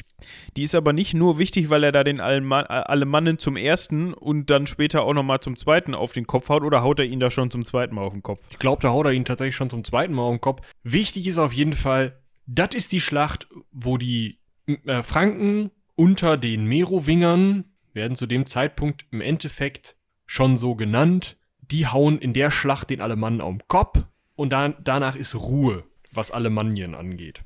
Übrigens, das war die Schlacht bei Zülpich. So, und die, irgendwie habe ich da die ganze Zeit das Wort Zülperich im Kopf. Hatten wir den schon mal irgendwo, den Ich Herrn? glaube nicht. Egal. Also er klingelt bei mir nicht. Könnte man ja vielleicht mal irgendwie Einbauen, ja, gute Idee. einbauen. Warte, ähm, ich muss mal eben eruieren, wo Zülpich liegt, weil das sagt nämlich bestimmt den Zuhörern genauso wenig wie mir. Da wirst du den Zuhörern aus dem äh, rheinischen Raum jetzt äh, Unrecht tun, aber alle anderen, äh, ja, wahrscheinlich. Gartenschaupark Zülpich, schön. Das ist bei Bonn, wenn man, ja, das ist so äh, zwischen Bonn und der Eifel. Da könnten wir sogar daran vorbeigefahren. Das gibt's ja nicht. Nee, wir sind, also es gibt keinen Zug halt auf dem Weg, wo wir in die Eifel gehen. Kein Zug halt. Also wir sind nicht mit dem Zug oder mit dem Auto, also, ja, mit dem Auto kann sein. Ja, eben. Ja. Ja, das ist äh, Euskirchen, Bad Münstereifel, der Brit da so.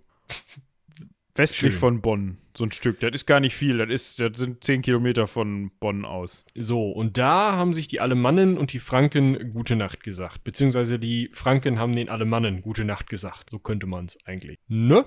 Genau. Und diese Schlacht, da ist man sich aber auch uneins. Auf jeden Fall wird diese Schlacht auch gerne von unserem einzigen, ja, nicht Zeitzeugen direkt, aber unserer einzigen Quelle oder einer unserer wenigen Quellen gerne so betrachtet, dass da quasi dann vor allem auch die Christianisierung von Chlodwig stattgefunden hat, weil das ist so ein Punkt, da wird sich gerne drüber gestritten.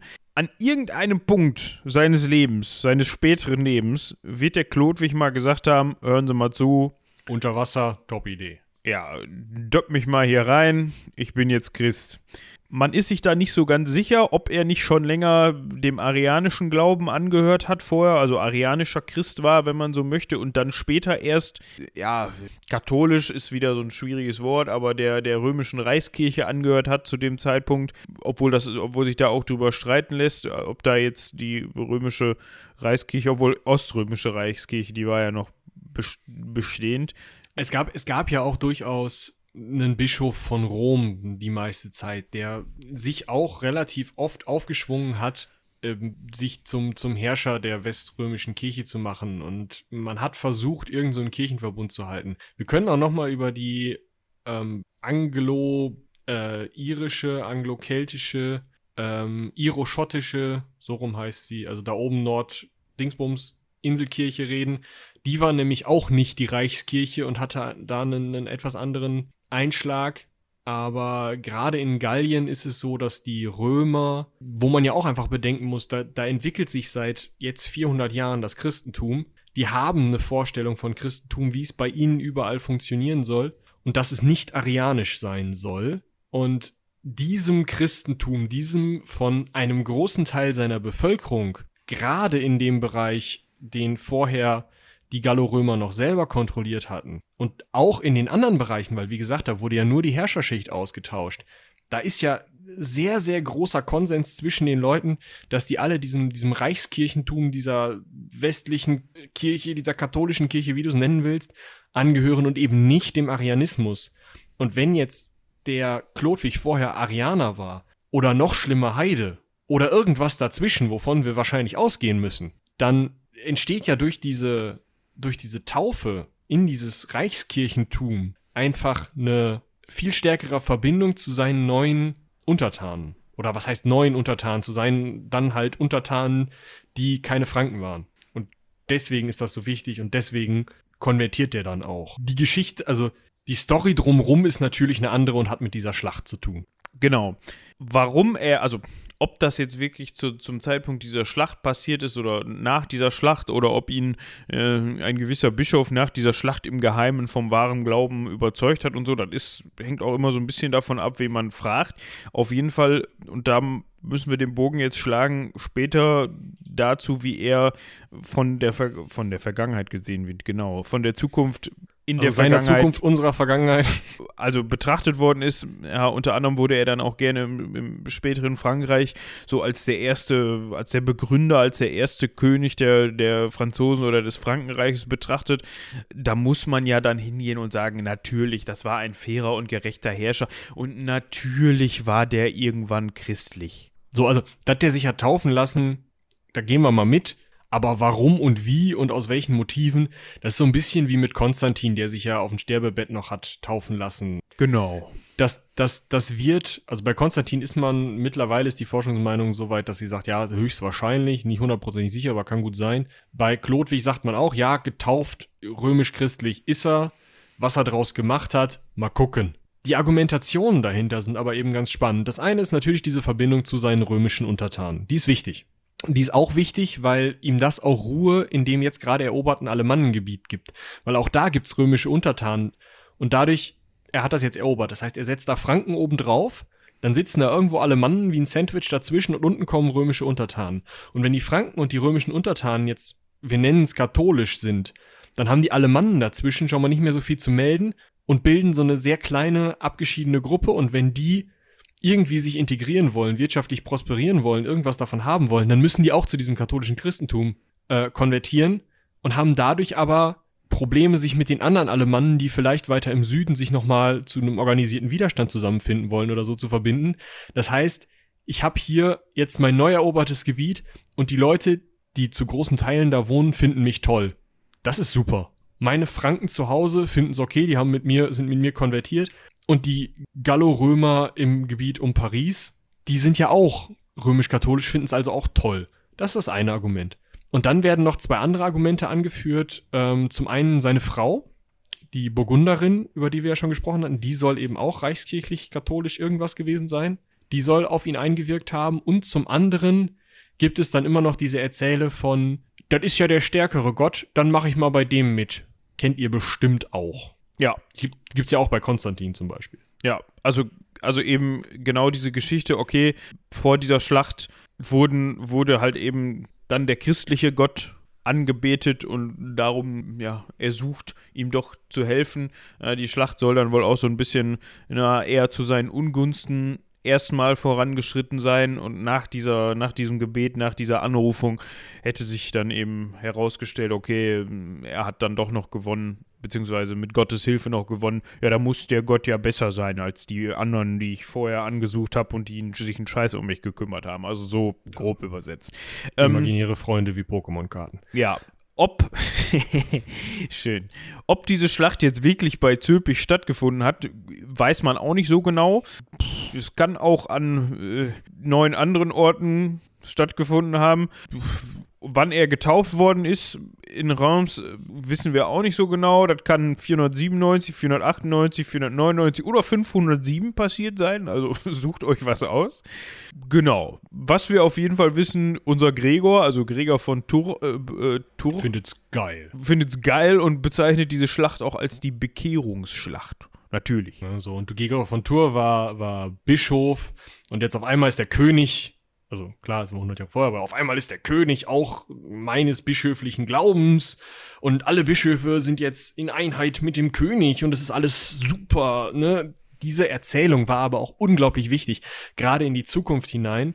Also bei Gregor von Tours ist sie schon wichtig, um diese Verbindung zwischen merowingischem Adel und Bischöfen hinzukriegen, aber sie ist noch später noch viel wichtiger und wird da auch noch immer weiter hochgehalten, weil diese Verbindung angeblich stärker war zwischen fränkischen Bischöfen oder Bischöfen in diesem Frankenreich und dem fränkischen König als runter nach Italien, was dazu führt, dass noch die französischen Könige im Mittelalter sich darauf berufen haben, dass damals Chlodwig doch mit dem Papst ausgekungelt hat dass er die Bischöfe einsetzen darf, weil er ja so ein toller Christ ist und nicht der Papst die Bischöfe einsetzt. Und das ist für die französischen Könige dann natürlich unglaublich wichtig, weil die natürlich dann ihre Gefolgsleute einsetzen können und nicht irgendwen, den der Papst sich aussucht. Und diese Argumentation rührt mit aus diesen Gregor von Tour Quellen. Also es ist schon alles ein bisschen durcheinander, aber man nutzt das einfach als, ja, so, so ein Gründungsmythos von Frankreich. Und deswegen ist es eben auch so wichtig, von dieser Bekehrungsschlacht zu reden und diesen Zusammenhalt hochzuhalten, dieses katholisch sein hochzuhalten. Und da ist auch mal scheißegal, ob das mal fünf Jahre vorher oder später gewesen ist. Genau, das interessiert keinen. Ne? Ja. So, was macht der Klodwig anschließend? Klodwig geht hin und sagt, oh, wir können eigentlich noch ein bisschen weitermachen. Die Reste Galliens, die will ich eigentlich auch haben. 506 haut er den Alemann dann zum dritten Mal auf den Kopf. Das hat wohl bei Straßburg stattgefunden und kann sich dann auch wirklich große Teile des alemannischen Reiches einverleiben. Genau, den Norden hatte er vorher schon, jetzt nimmt er den Rest noch. Ja, ähm, und das, was davon übrig geblieben ist, ja, stellt sich also von den Alemannen äh, übrig geblieben ist, bildet dann ein Protektorat unter der Herrschaft des ostgotischen Königs, also wie der Theoderich der Große. Ja, wir hatten gerade ein wenig Verwirrung, weil Moritz das böse O-Wort gesagt hat, Ostgoten. Ähm, Theoderich der Große heißt deswegen der Große, weil er so groß war, dass er sowohl die Ostgoten als auch teilweise scheinbar mal die Westgoten regiert hat. Also, die Alemannen stellen sich unter Vorherrschaft und Protektorat der Ostgoten, die in Italien sitzen, und lassen sich von denen beschützen, und die Westgoten sitzen in Spanien, sind aber scheinbar unter der gleichen Herrschaft, zumindest teilweise. Wichtig ist aber für uns, Chlodwig geht hin, haut so vielen auf den Alema äh, Alemannen auf den Kopf, dass er den Großteil des Alemannenreiches ins Frankenreich wirklich einverleiben kann. Also nicht nur den Nordteil, sondern wirklich den Großteil des Reiches einverleiben kann und die Alemannen aufhören, für unsere Geschichtsschreibung so weit zu existieren. Also ja, die finden noch irgendwie statt, aber halt untergeordnet. Ja.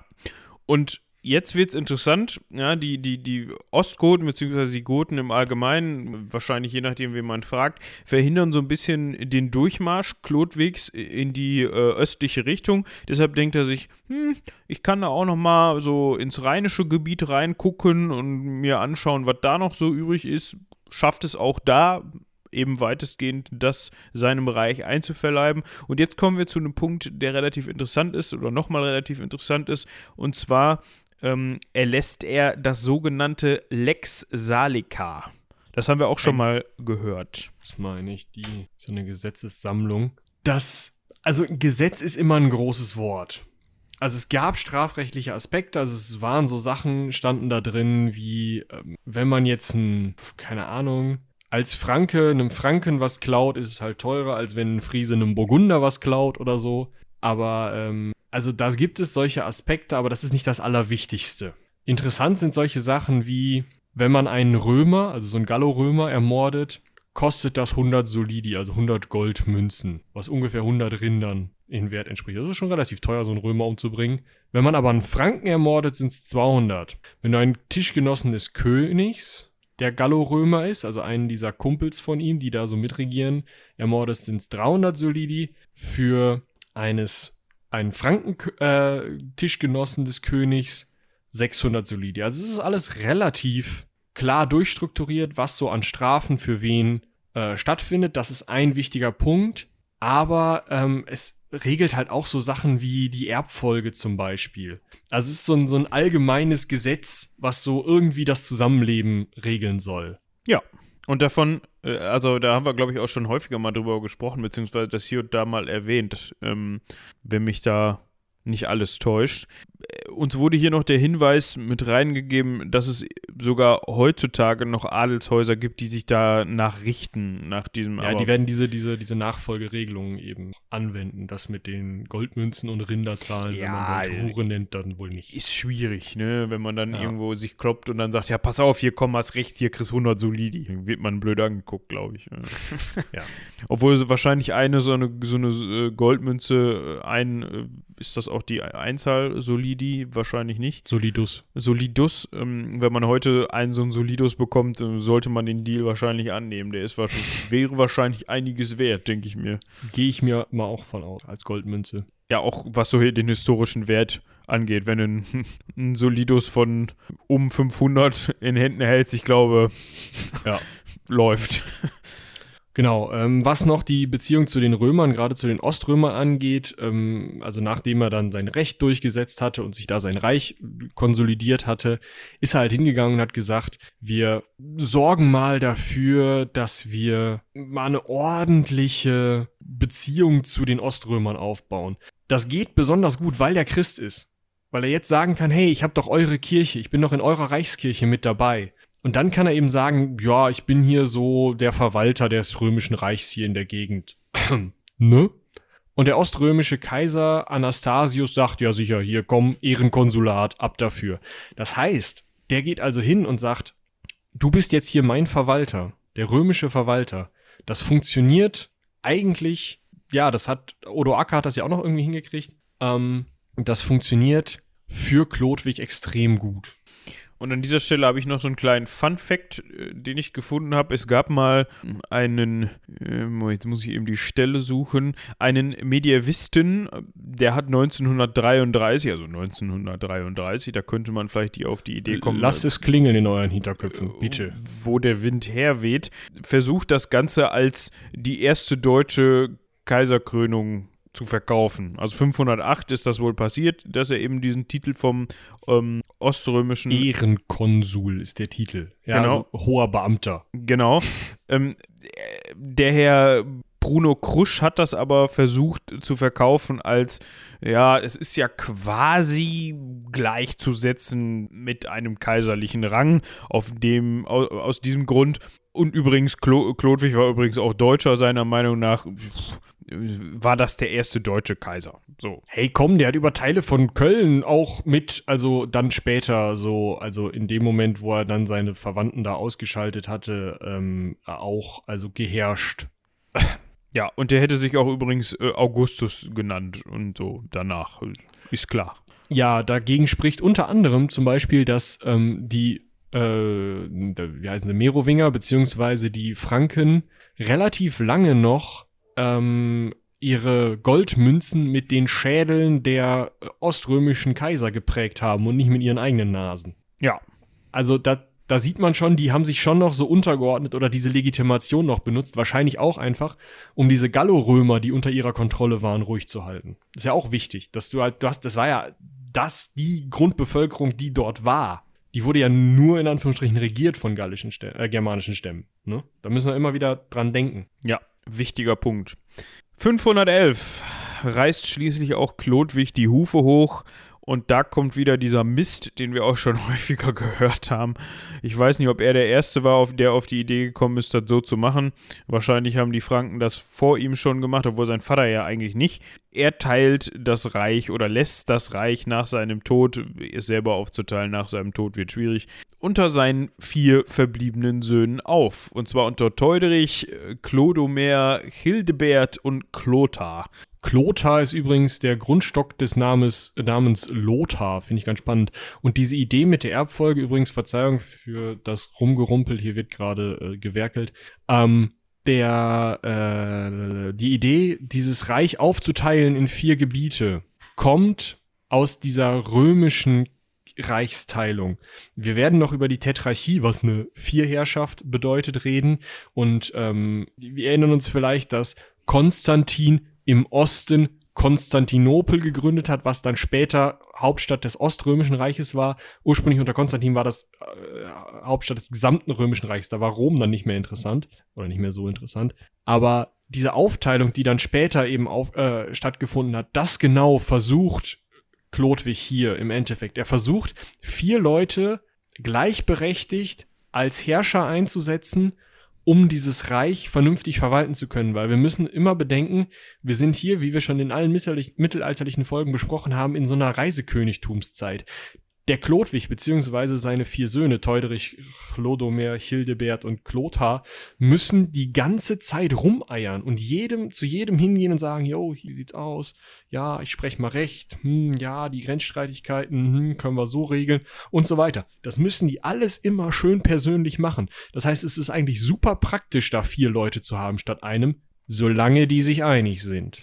Und das ist genau der Punkt in dem Fall währt das gar nicht so lange, was heißt gar nicht so lange. In den nächsten Jahrzehnten sterben drei dieser vier Linien aus. Klotar ist derjenige oder Klotars Linie ist diejenige, die übrig bleibt. Dementsprechend kann man sich vorstellen, da dieser hingeht und dann nach seinem Tod das Ganze auch wieder aufteilt. Unter Charibert, Guntram, Sigibert und Hilperich. Genau. Das ist dass Stress und Uneinigkeit eigentlich vorprogrammiert ist. Also es geht gar nicht anders. Und das haben wir auch schon häufiger gehört, wenn es um Erbteilung geht, dass dann natürlich der eine gesagt hat, der hat aber mehr bekommen und bei dem ist das Gras aber grüner und hast du nicht gesehen. Ja. Ja, also da gibt es halt wirklich dann Streitereien äh, ohne Ende. Ähm, unter anderem werden da irgendwie wechselseitig Leute von irgendwelchen ähm, Gotenkönigen geheiratet, um da irgendwie ein äh, ein Bündnis herzustellen und sich dann gegen die eigenen Brüder besser zu stellen. Es wird sich untereinander geprügelt wie sonst was. Das führt natürlich nicht dazu, dass dieses fränkische Reich besonders einig ist oder besonders, mh, hm, ja, gut strukturiert funktioniert. Diese ganze Idee dieser, dieser Teilherrschaft, die teilweise wirklich auch auf kleine Kinder, auf Neunjährige oder so übergegangen ist, funktioniert einfach nicht so gut und deshalb sind diese Franken, äh, diese, diese merowingischen Frankenkönige immer wieder dieser, also immer wieder zerstritten, immer wieder schwach. Und es gibt immer wieder irgendwo welche. Jetzt müsstet ihr in die, oder solltet ihr im Anschluss vielleicht nochmal die Karl Martell-Folge hören, weil das hat genau der sich und seine Väter, seine Pippins vor ihm zunutze gemacht. Diese Zerstrittenheit der Franken untereinander. Man war Teilhausmeier von irgendeinem der Frankenkönige, äh, der Merowinger Könige, hat versucht, den irgendwie zum obersten Merowinger König zu machen. Dabei sind dann irgendwelche Leute unter den Teppich gekommen. Dann hat man das irgendwie, also dann hat man nochmal irgendwo in der Versenkung einen anderen Merowinger gefunden, hat den hochgehalten. Das gab nur Stress, Prügelei und Rambazamba untereinander. Und erst als die Karolinger dann anfangen zu regieren und sich so ein Karl der Große dann wirklich durchsetzen kann, dann ist da mal für ein paar Jahrzehnte Ruhe. Wobei wir ja auch daran denken müssen, dass Karls Sohn Ludwig der Fromme auch wieder diese dämliche Idee vom Aufteilen des Reiches hat. Ja, und gerade an dem Punkt, den du gerade erwähnt hast, ne? Also Karl der Große, geboren, ja, 747 oder 748, gestorben, 18, äh, 18, genau. Der war lange unterwegs, der Karl. 814. Ähm, und jetzt befinden wir uns, wenn wir jetzt mal von Chlodwig ausgehen, der damit dann angefangen hat, ähm, der 511 gestorben ist, wie lange dieser Prozess geht. Also wie lange man sich damit rumärgert, dass man sagt, okay, hier, ähm, ich reiß bald die Hofe hoch, hier, äh, Peter, Karl-Heinz, Ludwig und äh, deinen Namen habe ich vergessen, hier komm. Äh, einigt Jeder ein mal. Viertel, du das beschissene Viertel. Hab deinen Namen vergessen. Genau, so, so, ne, also das ist ja nicht so, dass das dann irgendwann mal so 50 Jahre später sich einer denkt, pass mal auf, wir lassen den Mist mal, sondern das wird immer weiter mit durchgezogen, bis man dann irgendwann mal wirklich auf die Idee kommt und sagt, hört mal Leute, lass uns das mal anders machen. Ja, das war ja, war eigentlich nicht nur Klodwig, das waren Hilderich und Klodwig oder und eigentlich die Franken. Und die Franken, genau. Ich muss mir noch mal überlegen, wie ich die oder wir müssen uns noch mal überlegen, wie wir die Folge nennen, ähm, weil erstens mit Klodwig kann keiner was anfangen, höchstwahrscheinlich. Ja, vielleicht die Franken vor Karl dem Großen oder so, keine Ahnung. Franken im Frühmittelalter. Ja, wir brauchen irgendwas reißerisches. Die Franken auf dem Weg zur Großmacht. So. ja. Ja. Ihr könnt uns ja mal eine E-Mail schreiben, wie wir die Vandalen Ah, oh, ist auch schön. ihr könnt uns ja mal eine E-Mail schreiben, wie wir die Vandalen-Folge nennen können, weil wenn ihr das hier hört, haben wir diese Folge ja schon benannt. Das ist ja Mist. Ähm, Vielleicht nenne ich die auch, fügen Sie hier reißerischen Titel ein. auch schön. Nee, äh, jetzt mal ehrlich, schreibt uns eine E-Mail, wie ihr die Folge fandet, wie ihr die vorhergehenden Folgen fandet, was ihr euch noch für Themen wünscht, wo ihr sagt, ah, da könnt ihr nochmal drauf eingehen, da könnt ihr nochmal drin rumprokeln. Ich verspreche nicht, dass wir alles machen, was ihr uns schreibt, weil ähm, tatsächlich geht mir der Arianismus langsam auf den Pin. Also ja, ich habe den nicht so richtig verstanden. Ich werde mal versuchen, da durchzusteigen bis zur nächsten, übernächsten Folge und ihn dann nochmal irgendwie aufzudröseln, aber da eine ganze eigene Folge drüber zu machen, ist, glaube ich, ein bisschen viel. Ja, nee.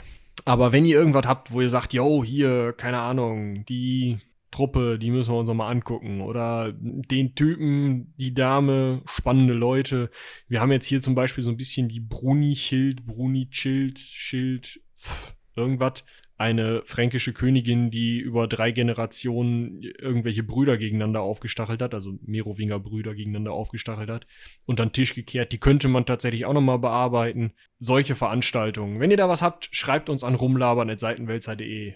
Ähm, ja, Feedback natürlich auch. Ja, was ich dazu noch eben sagen wollte, ihr merkt selber schon, sowohl an den römischen Folgen wie auch jetzt wieder an diesem, diesem, äh, diese Exkursion ins Fränkische rein, umso mehr wir uns von der Hier- und Jetzt-Zeit entfernen und umso dürftiger die Quellenlage wird, umso leider, äh, und so ist es leider auch, umso komplizierter wird, werden diese Machtgefilde auch so ein bisschen. Ja, also ich, ich, ich finde im Mittelalter, später dann neuere, neueste, also eher neuere Geschichte, da ist das alles noch so ein bisschen nachvollziehbarer, was so die, äh, ja, das Bestreben der Herrscher und die politischen Ränkeschmiede angeht. Also nachvollziehbarer in Bezug auf unsere jetzige Zeit. Das wird leider, ich will nicht sagen so bleiben, aber also da müssen bei den, bei den in Anführungsstrichen richtigen Römern also drittes Jahrhundert nach Christus und weiter Richtung Christus, ist die Quellenlage noch mal besser, weil wir Textquellen haben, weil wir in Stein gemeißelte Quellen haben und weil wir einiges mehr an Archäologie haben. Aber spätestens davor ist das Hörensagen. Also. Ja. Nee, ich wollte nur eben darauf hinaus, ja, die Folgen sind, also gerade diese Folge, ich fand die auch kompliziert also gerade was die Namen angeht und so, man musste so ein bisschen dranbleiben. Also ich könnte mir vorstellen, dass es nichts für, ach, ich höre das mal nebenbei, während ich noch was anderes mache oder so, weil dann bist du mal für 10 Minuten weg und dann weißt du überhaupt nicht mehr, wo du bist. Also ich glaube, das ist schon ein bisschen, ja. Komplizierter. Genau. Da wollte ich nur an dieser Stelle mal darauf hinweisen, dass uns das bewusst ist, aber dass das, das, wenn man dieses Thema behandeln möchte und wenn man eben diese eigentlich recht interessante Zeit, weil das, wie am Anfang schon gesagt, gerade dieser Übergang ist, wenn man das behandeln möchte, dann muss man da durch und dann muss man das auch irgendwie in einer gewissen Gänze tun und nicht nur sich einzelne Aspekte rausgreifen, weil sonst macht das nämlich keinen Sinn.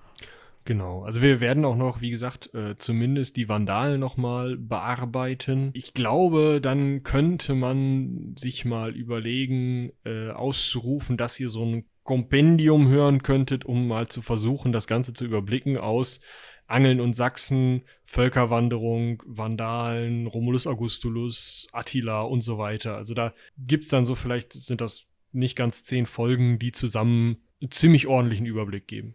Ja, Ende des Römischen Reiches, Völkerwanderung, ähm, Übergang zum Frühmittelalter mit allen Leuten, genau. die so rumgekreucht sind und gefleucht sind. Ja, Vorbereitung aufs Abitur, genau. Ja, weil, also ich meine, ich habe ein nordrhein-westfälisches Abitur gemacht, aber. Vielleicht sind die Bayern da anders. Vielleicht kommt ja. da die Völkerwanderung. Wir, wir könnten dran. ja nochmal, wenn, wenn du wirklich dir gerne ins eigene Knie schießt, könnten wir nochmal eine Folge über die Bajuwaren machen. Ach du, also ich weiß ja jetzt nicht so direkt, ne? Vielleicht werden wir, ne? Ja, ich, ich postuliere das mal als Folge 1310. Folge 1000, ich musste gerade überlegen, wo wir sind und dann festgestellt. Nicht so weit. okay. Ja, wie eben schon gesagt, Feedbacken gerne immer viel, solange es konstruktiv bleibt. Ihr könnt uns natürlich auch einfach witzige Katzenbilder schicken, ähm, die dann weniger konstruktiv sind. Darüber freuen wir uns auch. Oder Kochrezepte, vielleicht sogar alte römische Kochrezepte. Da machen wir mal oh. ähm, eine Ecke Hansaring in der Küche oder so. Das können wir tatsächlich mal machen. Ich habe noch so ein ähm, altkeltisches Kochbuch. Das funktioniert ja im Radio auch immer, dass sie dann da rumkochen. Zugehört mitgekocht, ja, ist toll.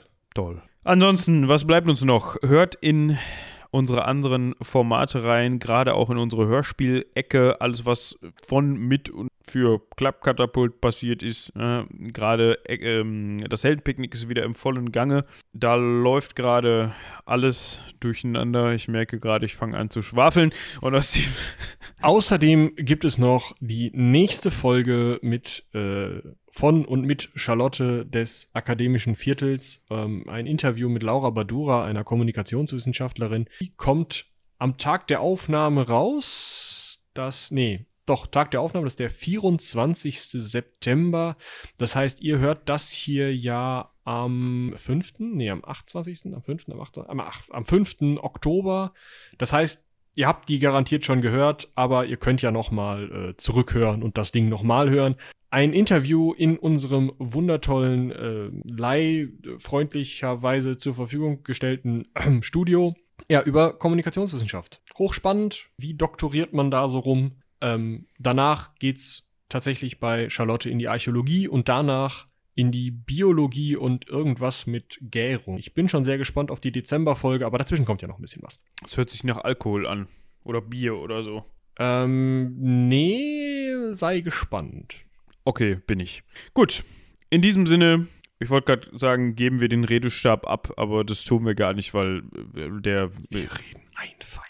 Nee, wir hören einfach auf und keiner nimmt ihn auf, weil die Folge vorbei ist. Er liegt halt dran, wie ihr das programmiert habt. Ne? Also wenn ihr jetzt einen Podcast-Gräber habt, könnt ihr natürlich das akademische Viertel direkt dahinter schieben. Ja, oder Spotify oder so. Wer auch immer nach uns kommt, vielleicht der Dozent in der Uni, nehme er den Redestab und wundere er sich nicht. In diesem Sinne, vielen Dank fürs Zuhören, haut rein, bis zum nächsten Mal. Bis dahin. Tschüss.